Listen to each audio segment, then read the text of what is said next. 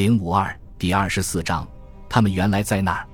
利根号巡洋舰上的那位姓名不详的侦察机驾驶员，也许会因为早晨的麻烦事而不胜烦恼，但他不能抱怨说他那天早上过得平淡无奇。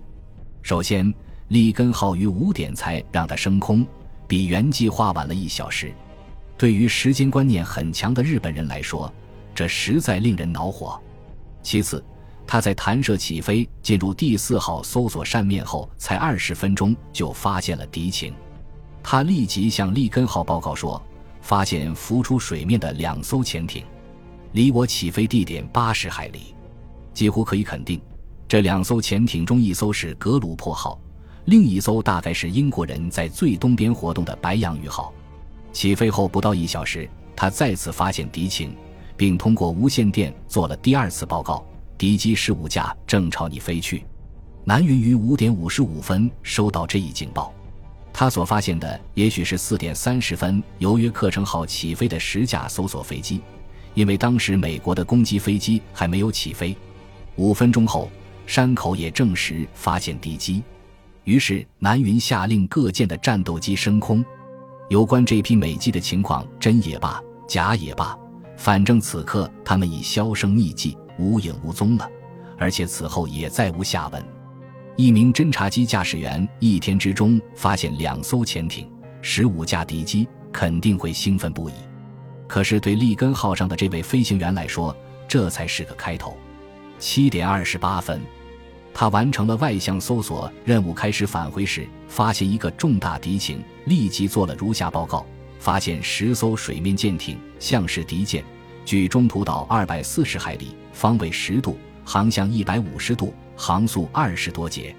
这个报告犹如晴天霹雳，在赤城号舰桥上引起巨大震动。草鹿暗自思忖：他们原来在那儿。原田回忆说：“南云和其他参谋人员都觉得我们麻痹大意了，同时也不知道怎样来正确的审夺当时的局势。十艘水面舰艇像是敌舰。”这种报告措辞当然是不明确的，在这一海域的军舰只能是敌舰。南云自己的部队处于中途岛攻略部队的最东侧，可以推测，这十艘军舰不是德国的，当然更不会是意大利的，所以只可能是敌舰。情报参谋小野宽次郎海军少佐把敌舰位置在图上标出后，发现他们离自己的舰队正好二百海里。查明敌舰队中是否有航空母舰，乃是头等重要的事情。倘若没有，对日本人就不构成威胁。他完全处于日本舰载机的攻击范围之内，可以暂时让他逍遥自在的游弋。等到第二波攻击很快把中途岛那边的事干完，再回来收拾他也不迟。但是，如果敌舰队中真有一艘或几艘航母，那情况就大不一样了。草鹿首先考虑到。报告中提及的在那片海域活动的敌舰队不可能没有航母，肯定在某个地方。可是他知道日方不会取消对中途岛的进攻，因为他认为发现这支美国舰队并没有改变当初促成做出这一决定的种种考虑。同时，他也忘不了两只兔子的争论以及其后的训令：攻打中途岛是首要任务。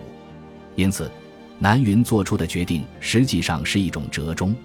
虽然他同意按预定日程进攻中途岛，但又不能对在附近活动的十艘敌舰掉以轻心，也不能坐等利根号上的侦察机去查明舰种，所以他在七点四十五分传令所属部队，准备攻击敌舰队。没有换装炸弹的攻击飞机不要卸下鱼雷。两分钟以后，他又下令利根号上的四号机查明舰种，保持联系。从七点二十八分收到情报到七点四十五分下达命令，期间显然有十七分钟耽搁。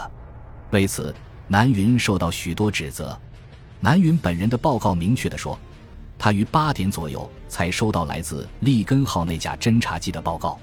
山口和草鹿都同意这一说法，但七点四十五分和七点四十七分的命令说明。事实上，南云在七点四十五分之前已经收到了报告。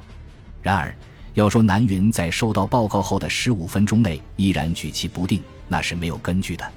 从那天早上早些时候复发报时间的电文中可以看出，从发电到收电之间的耽搁曾长达十四至二十七分钟。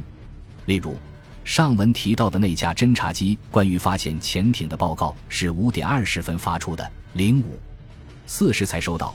小川关于袭击沙岛的报告发报时间是六点四十分，赤城号于七点零七分才收到。如此看来，赤城号剑桥收到七点二十八分的报告，很可能在七点四十分左右。这样用以标出航向，供参谋讨论，然后由南云做决定。下命令的时间就只有五分钟。此刻，赤城号和加贺号的鱼雷机换装炸弹的工作大约已进行到一半。作业队卸下鱼雷，装上炸弹后，飞机重新被起吊到飞行甲板上。南云急令这项工作立即停止时，两舰的飞行甲板上已停放了十杠十五架准备攻击中途岛的轰炸机。当然，在紧急情况下，炸弹也可以用来攻击舰艇，但其命中率和破坏力都远不及鱼雷。不论这些神秘的敌舰在南云及其幕僚的头脑中占了多大的位置，问题是中途岛迄今没有屈服。七点四十八分，苍龙号发信号报告说，发现敌机六杠九架，方位三百二十度。这些新发现的美机是 VMSB 二四幺中队 SBDR 无畏俯冲轰炸机的先头部队，由中队长洛夫顿 ·R· 亨德森少校亲自率领。按编制。亨德森手下有十八架 SBDR，但其中两架因发动机故障无法起飞。驾驶员中有十名调来才一个星期，新手比例较大，加之经常缺油，所以这段时间只进行过一个小时的飞行训练。亨德森知道需要训练出一支过硬的部队，可是他没有时间，所以就把这些人分成两组，技术较熟练、训练成绩较好的在一组。新手分在另一组，由经验丰富的分队长来带。事实上，他的驾驶员中只有三个人曾驾驶过 SBD，这三个人只能以 SB2U2 来进行下滑轰炸的训练。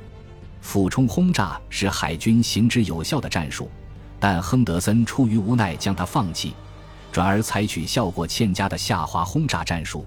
因为慢速下滑可使新手在飞机下降至五百英尺甚至更低时再投弹。他当天的攻击方案是：从八千至四千英尺带油门高速下滑，集体接敌，机动至最佳位置，然后各自为战。撤出战斗时，各机可贴近水面或潜入云层中飞行，然后再离开靠中途岛航线最近的那艘敌舰二十海里处汇合。六点十分左右。亨德森中队开始起飞，由于许多飞机争相起飞，结果欲速则不达，所有飞机全部升空用了十分钟。他们刚离开几分钟，游泳的高空轰炸机就来了。这十六架飞机在中途岛以东二十海里的假定点一点汇合。这时，小托马斯·阿夫穆尔少尉的无线电中传来岛上正遭猛烈袭击的消息。他回过头。只见岛上滚滚浓烟冲天而起，接着耳机里又传来 Mag 二十二的命令：攻击敌航母，方位三百二十度，距离一百八十海里，航向一百三十五度，航速二十五节。中途岛上，凯姆斯心中忐忑不安，他不时地重复这项命令，可是一个多小时下来仍然毫无回音。他担心 VMSB 这批飞机的俯冲轰炸进攻将成泡影。其实，这批飞机都收到了他的命令，而且也都回了话。但也许当时正值该岛遭空袭，无线电联络被迫中断了。亨德森的 SBD 刚发现南云部队，就和苍龙号上的战斗机遭遇。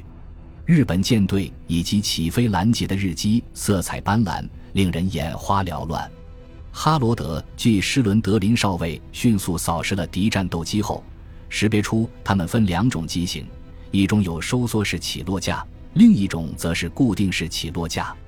有的机身银光闪闪，机上的识别标记和整流照成红色；有的机身暗褐色，识别标记和整流照成紫色。枪炮射出的炮弹带着缕缕白烟，不时地形成道道烟圈。美国人很快就发现，狡猾的对手分上下两路作战，协同动作极佳。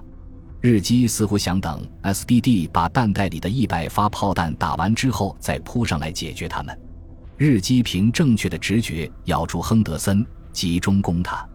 被大家亲切地称为“铁人”的埃尔默 ·G· 格利登上尉看见亨德森的飞机起火坠落，就接替指挥，率领中队钻入云层。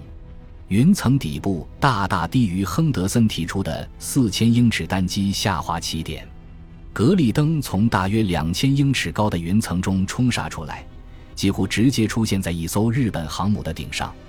他率领的飞机以五秒左右的间隔依次跟进。他们看见一艘航母飞行甲板的中段画着一个巨大的太阳灰，个个手痒痒的。航母飞行甲板呈浅黄色，闪闪发亮，上面没有伪装。本集播放完毕，感谢您的收听，喜欢请订阅加关注，主页有更多精彩内容。